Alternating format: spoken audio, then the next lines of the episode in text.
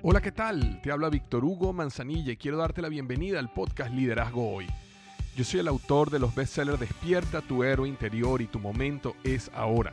Actualmente soy CEO de Salarius LTD y vengo de más de 15 años de carrera en empresas Fortune 500 en las áreas de mercadeo, negocios y logística. Este es mi podcast, este es tu podcast, donde vamos a discutir sobre desarrollo personal, liderazgo y emprendimiento. Si quieres cambiar tu vida, si quieres crecer, si quieres aprender y lograr tus objetivos, pues prepárate, porque los mejores días de tu vida están al frente de ti.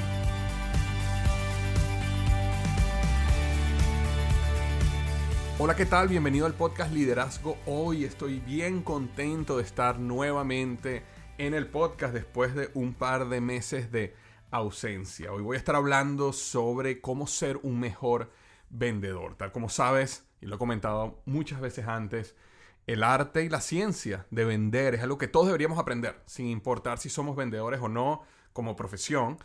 La realidad es que nosotros estamos vendiendo siempre, siempre estamos vendiendo desde el momento en que estamos en nuestro negocio vendiendo nuestro producto o servicio o en nuestro trabajo tratando de convencer a un eh, colega o a nuestro jefe o a nuestro equipo de algo que debemos hacer, desde que estamos en la casa convenciendo a nuestra pareja o a nuestros hijos qué es lo que debemos hacer o qué comer, qué no comer. Todo al final es un proceso de influencia y de venta. Y yo creo que una de las habilidades más importantes que nosotros debemos desarrollar es la habilidad de vender. Así que de eso voy a estar hablando hoy. Simplemente quería primero que todo pedir una disculpa una disculpa por haberme alejado por este tiempo del podcast. De verdad que las cosas, y con esto no quiero aburrirte para nada con mi historia y mi situación, voy a tomarme nada más unos segundos. Eh, las cosas han estado muy bien, pero han estado bien, bien complejas desde el punto de vista de trabajo. Eh, bueno, por un lado, eh, una de mis compañías donde yo soy CEO, Microsal, estamos haciendo un levantamiento de capital. Gracias a Dios nos ha ido muy bien. Hasta este momento que estoy grabando este podcast hemos logrado levantar más de 450 mil dólares. La meta son 750 mil, así que cualquier persona que quisiera invertir en Microsal eh, puede, puede hacerlo. Simplemente van a microsalinc.com y ahí mismo pueden, eh, ahí hay un link que te lleva a la página de inversión y estamos vendiendo acciones de la compañía. Así que si tú quisieras ser socio mío, esa es tu oportunidad. Eh, pero bueno, nos ha ido muy bien en eso. Sin embargo, fue un trabajo, o ha sido un trabajo titánico. Adicionalmente, estoy lanzando junto con mi nuevo socio César Quintero este, la eh, Universidad del Coaching. Este, lo cual ha sido un trabajo titánico también, pero muy, muy, muy contento. Emprendedor University ha estado creciendo mucho y hemos estado eh, enfocándonos en crecer desde adentro con mucho más contenido que estamos preparando para los estudiantes de Emprendedor University. Eh, y bueno, como eso, estoy por lanzar el libro en julio. El primero de julio sale mi próximo libro oficialmente. El libro se llama Emprendedor, Conquista el Arte de los Negocios.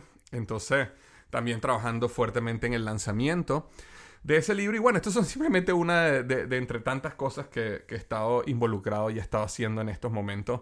Eh, también tuve la oportunidad de hace un par de semanas correr mi segundo medio maratón del año, lo cual también requirió esfuerzo y tiempo. Y bueno, otras cosas, ¿no? De todas maneras, como te dije, no te quiero aburrir, simplemente quería comenzar dándote unas disculpas por haberme alejado del podcast por tanto tiempo, pero quiero que sepas que he estado súper enfocado y súper, eh, este, sí, he estado trabajando muy duro en, varios proyectos. Y uno de ellos que te comento de una vez para que sepas es eh, mi canal de YouTube. He estado muy, muy enfocado en construir el canal de YouTube, que nunca, nunca lo había hecho con tanto esfuerzo, enfoque, disciplina, un equipo armado para hacerlo. Así que si eh, eres un usuario de YouTube consumes contenido en YouTube, no te olvides de buscar Víctor Hugo Manzanilla y si quieres, se suscribes a mi canal porque estoy publicando dos videos cada semana. Son videos mucho más cortos que un podcast, son mucho más píldoras de conocimiento, de experiencias, de cosas que estoy viviendo y quiero compartirlas dentro del mundo del liderazgo, la productividad y los negocios. Entonces, vamos a comenzar de una vez ya con lo que estábamos hablando, el tema de este podcast que tiene que ver cómo ser un buen vendedor. Y, quiero contarte un poco los eh, errores más comunes que yo veo en los vendedores, eh, y digamos, nuevos, ingenuos, que están aprendiendo. Y esto vino justamente, estaba haciendo un video para YouTube y, y, estuve analizando un poco los errores comunes que yo cometí, que he visto que otras personas cometen, y justamente es lo que quiero hablar en este podcast. Y el, y el primero de esos errores es que el vendedor habla demasiado. Eh, el vendedor, y esto primer culpable de esto soy yo, Eh, tenemos un producto, tenemos un servicio y cuando llegamos a alguien que queremos venderle, lo que hacemos es empezar a hablarle a esa persona sobre los beneficios de nuestro producto, nuestro servicio, lo que nuestro producto, nuestro servicio pudiera hacer por ellos, porque es importante que compren nuestro producto, nuestro servicio, o entren a nuestro negocio, crean en nuestra idea. Y creemos que el proceso de venta es un proceso de convencimiento. Entonces, lo que yo quiero, lo primero que quiero em, decirte hoy es que el proceso de venta no es un proceso de convencimiento es un proceso de descubrimiento.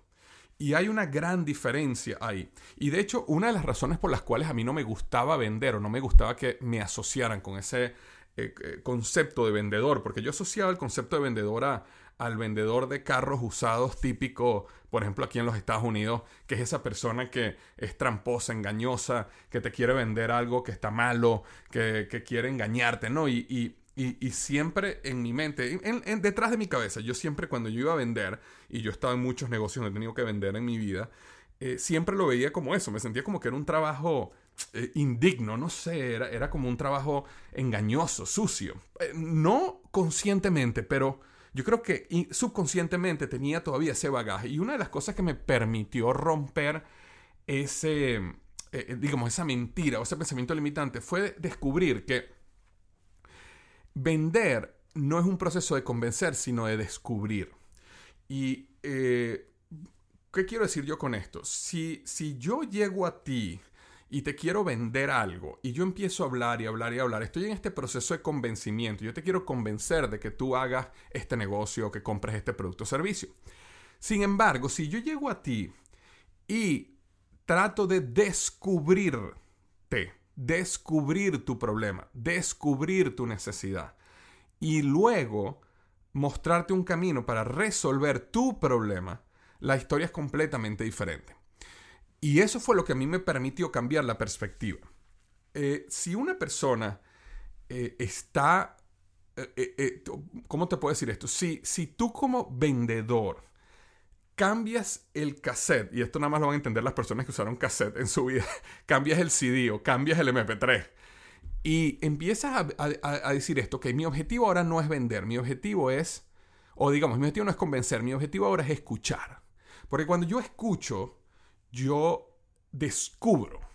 Entonces, digamos que una persona eh, llega a ti y te empieza a hablar de su situación, de su vida, de los problemas que tiene. Y tú empiezas a hacerles preguntas, obviamente preguntas que lo lleven a, digamos, ese espacio donde tú ofreces un producto o un servicio, para ver, para descubrir si existe o esa persona está atravesando algún problema que tú puedes solucionar.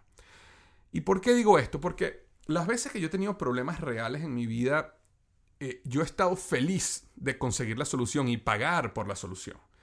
Cuando a mí me han tratado de vender algo que yo no necesito, entonces en ese momento es cuando eh, yo me siento que me están vendiendo y me siento mal.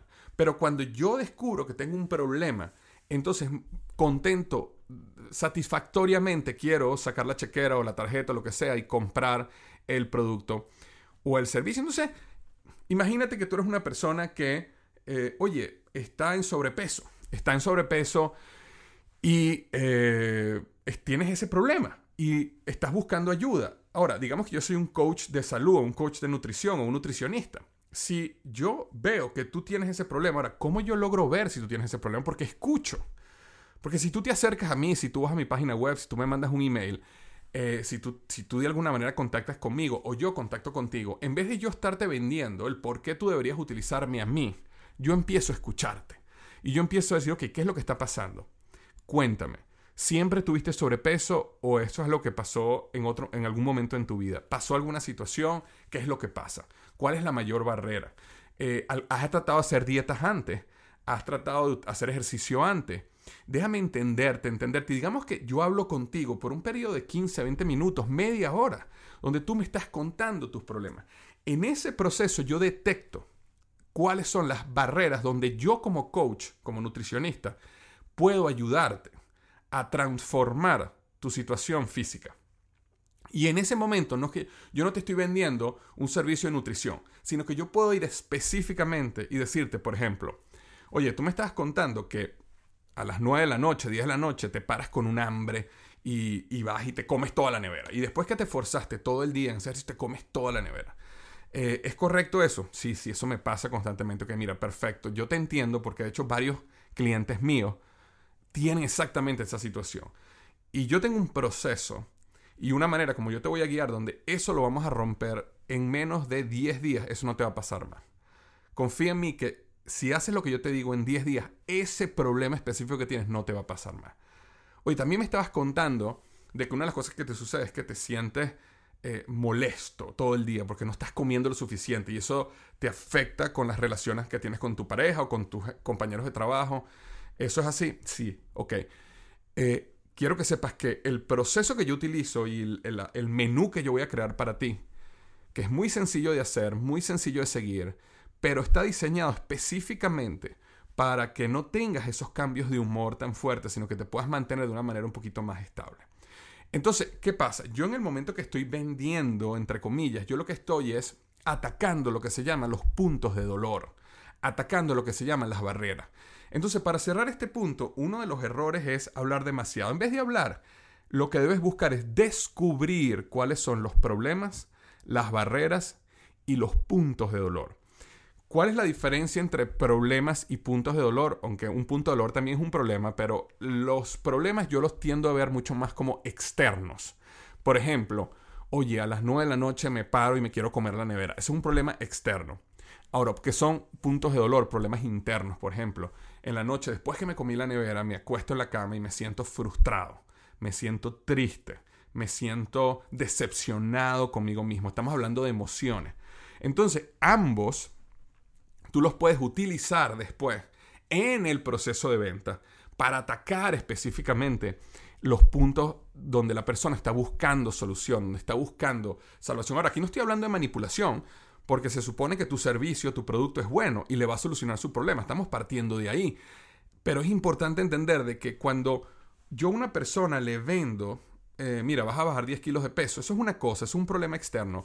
Pero cuando yo le vendo, Mira, ese dolor que tú sientes, esta frustración que tú sientes, esa decepción que tú sientes contigo mismo, va a cambiar cuando empieces a trabajar conmigo.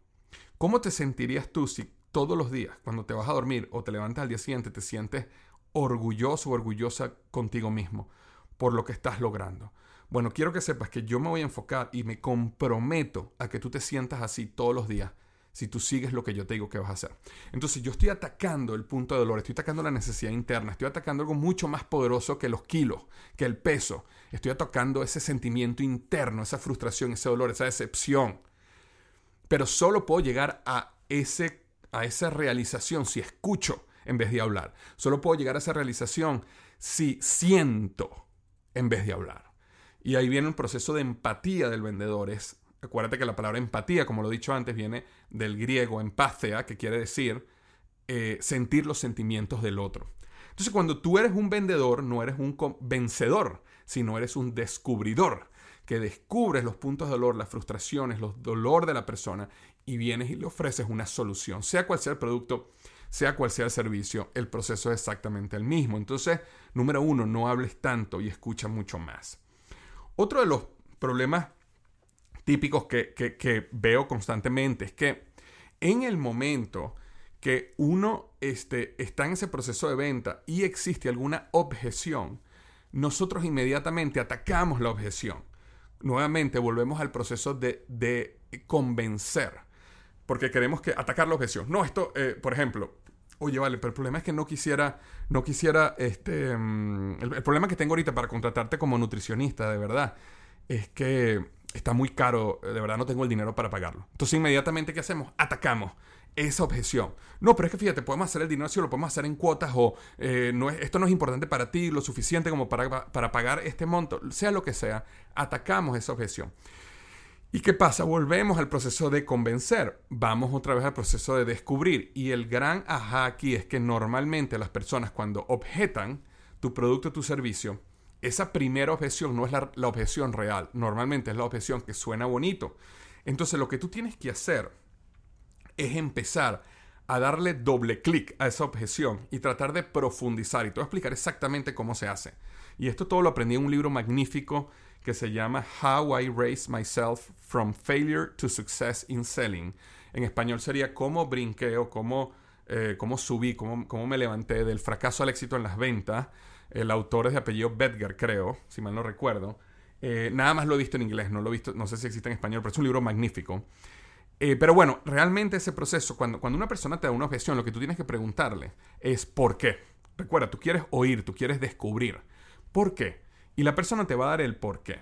Después que la persona te da el por qué y tú realmente lo escuchaste y entendiste por qué esa persona tiene esa objeción, tú le preguntas entonces, si nosotros resolviéramos el problema de esa objeción, digamos que la primera objeción que te dio fue el dinero, si nosotros resolviéramos el problema del dinero y el dinero no fuera un problema para ti, ¿existiría alguna otra razón por la cual no tomarías el servicio? Y deja que la persona te diga cuál es la segunda objeción. La segunda objeción es mucho más real que la primera en la mayoría de los casos, porque normalmente la segunda objeción se esconde dentro de la primera. Y digamos que la persona en la segunda objeción te dice, bueno, sí que, mira, realmente yo no tengo tiempo para cocinar. Yo siempre empiezo todo esto muy emocionado, compro los ingredientes y después nunca cocino. Y no sé cocinar y no tengo el tiempo y me fastidia cocinar. Entonces, eso también. Entonces, ¿qué pasa? Ya sabes que hay otra objeción. ¿Qué es lo que haces en ese momento? No es atacar la objeción, es preguntarle, ¿por qué? Cuéntame un poco más. Y que la persona te explique más por qué eso es una objeción. Entonces, después que te explicó bien esa objeción, entonces, ¿qué haces? Le vuelves a hacer la misma pregunta que hace un minuto y le dices una pregunta. Si lográramos que objeción 1 y objeción 2 no fuera un problema, repito, si lográramos, utilizando el ejemplo, si lográramos que el dinero no fuera un obstáculo y que el problema o la dificultad que tú tienes para cocinar no fuera un gran problema, ¿habría alguna otra razón por la cual tú no harías esto o no comprarías este servicio, no invertirías en un nutricionista como yo? Entonces, y así vas a ir, vas a ir hasta que la persona vaya un momento y te va a decir, no, no, no, realmente no hay más objeción. ¿Qué es lo que pasa en ese proceso? Que en ese proceso lo fuiste llevando a buscar la objeción real. Y la objeción real aparece en ese camino, en esa conversación, la vas a sentir. Entonces puede ser que al final te diga, mira, la, la, la, de verdad, la, otra, la otra razón por la cual no haría esto es que, sabes que mi, esposa, eh, ella no me apoya en este proceso de bajar de peso. Y ella va a estar comiendo todas estas cosas sabrosas en la casa. Y ella se va a molestar que yo tengo una dieta diferente y entonces no me va a apoyar y la vez pasada yo intenté hacer esto y entonces empezamos ella y yo a pelear y de verdad que yo me cansé esto. Entonces, ¿qué pasa? Ahí fue cuando descubriste la objeción real. La objeción no era el dinero. La objeción no era que no sabía cocinar o no quería cocinar. La objeción era que su pareja no lo apoya. Entonces es mucho más fácil atacar esa verdadera objeción porque si te inviertes en atacar las otras, por más que lo convenzas o que la convenzas, al final la objeción real es otra. Entonces, en ese momento es que tú puedes atacar esa objeción real. ¿Cómo atacarías, por ejemplo, esa objeción? Sería, bueno, ¿por qué no hacemos algo?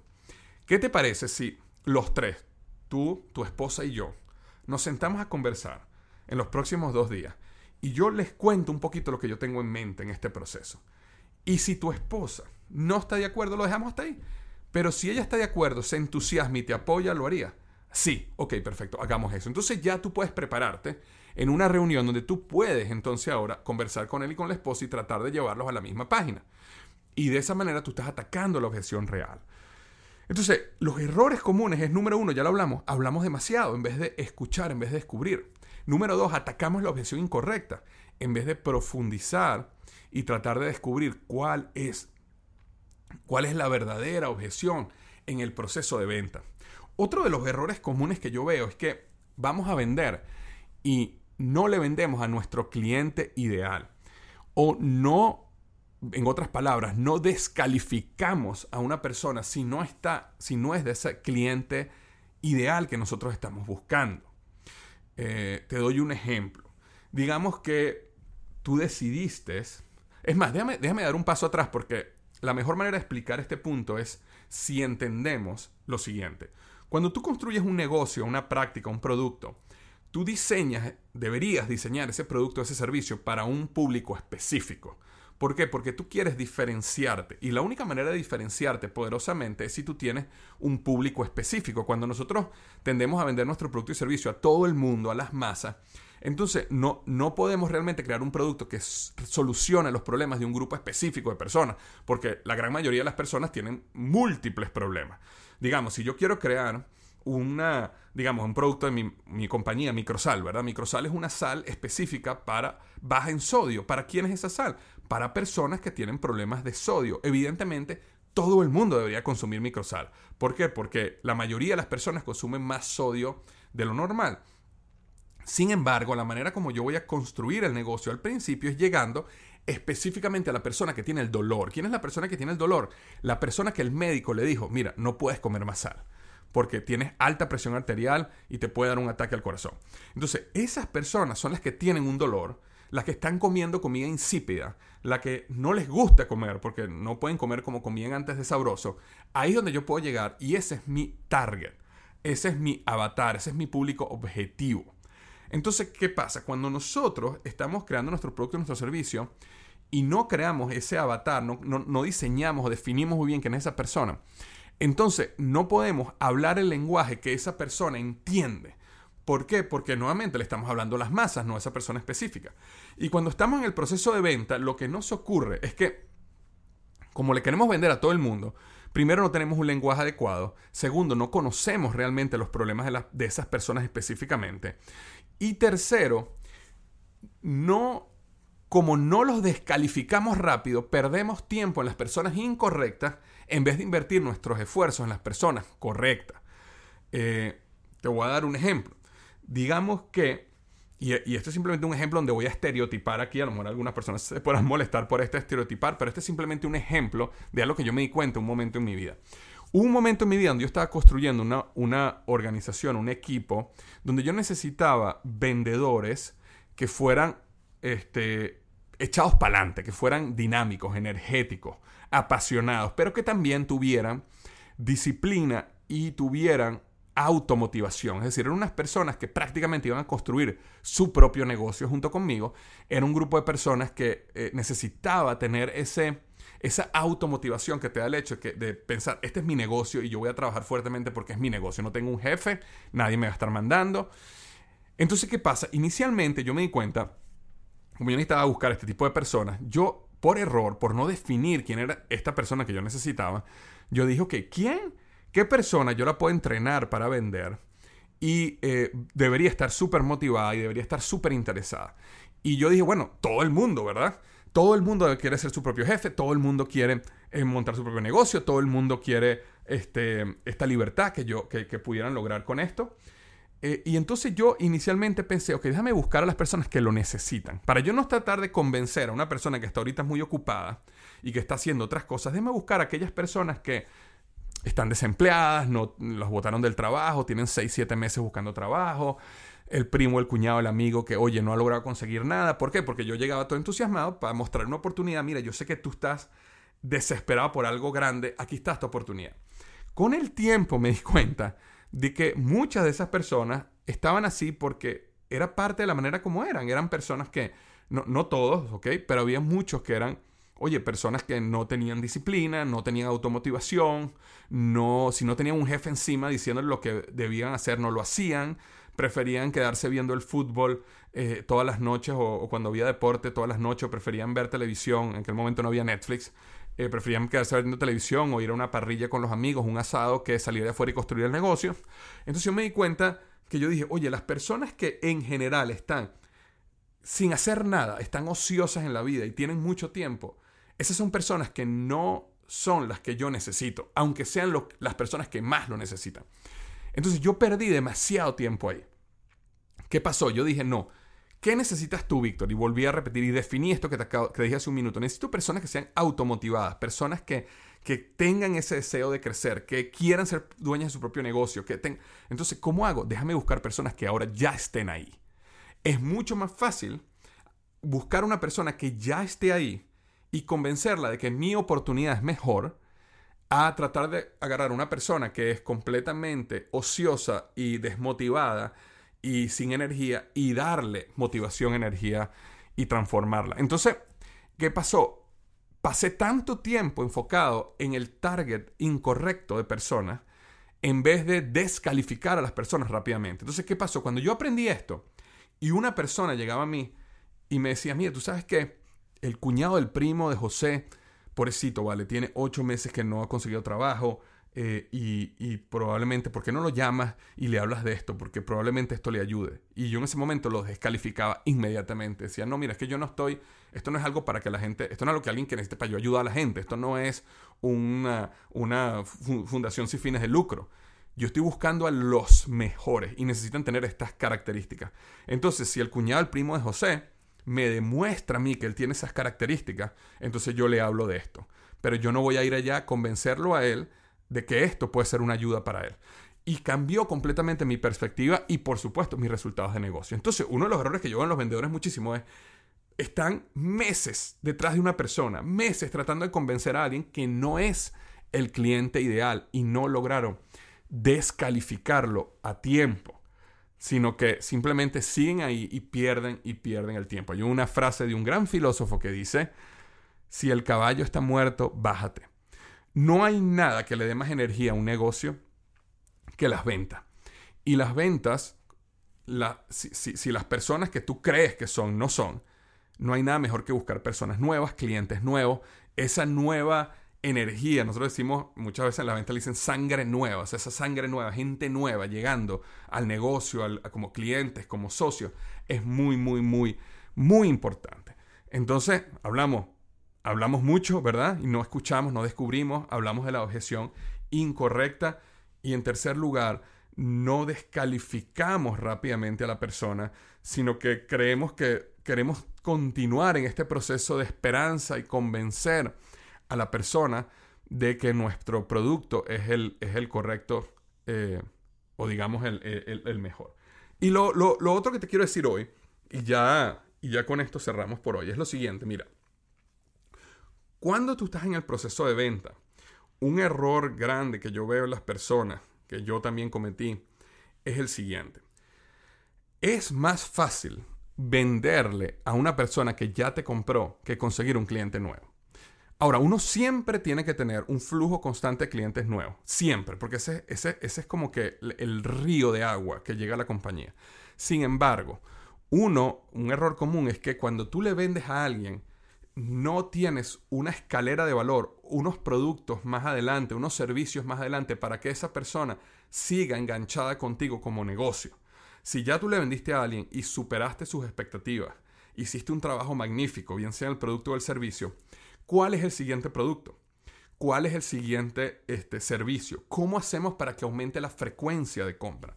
Si una persona, por ejemplo, compra tu producto una vez cada tres meses, ¿cómo hacemos para que la compre una vez cada dos meses?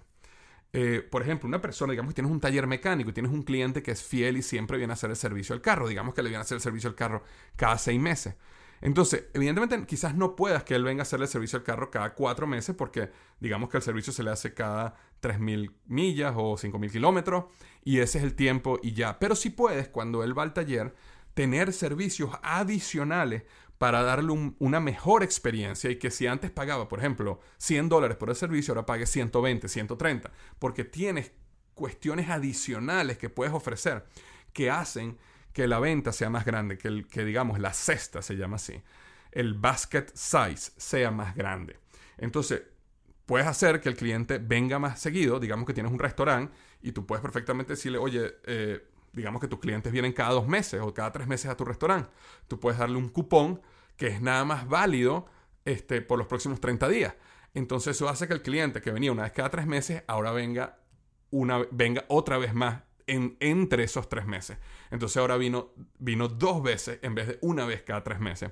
Y eso aumenta la frecuencia, hace que el cliente empiece a desarrollar un hábito más fuerte de comer en tu restaurante constantemente. O nuevamente, Puede ser que tengas algún producto, servicio, postre, bebida que haga que si antes la cuenta le, costaba 50 dólares, ahora le cueste 55 o 60 porque le estás ofreciendo algo mucho mejor.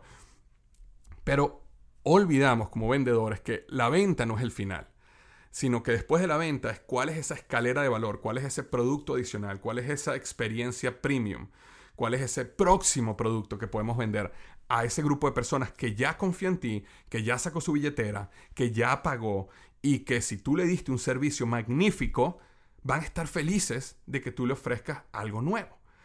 Entonces, hoy quería hablar eso un poquito. Realmente mi, objetivo hoy era eh, disculparme por haberme alejado un poquito del podcast, pero comentarte que estoy de vuelta aquí. También quería contarte un poquito sobre este proceso de ventas eh, que quería, eh, bueno, ayudarte en ese proceso. Esto siempre funciona para cualquier cuestión que tú estés haciendo. Sobre todo los primeros dos puntos son súper importantes para cualquier cosa.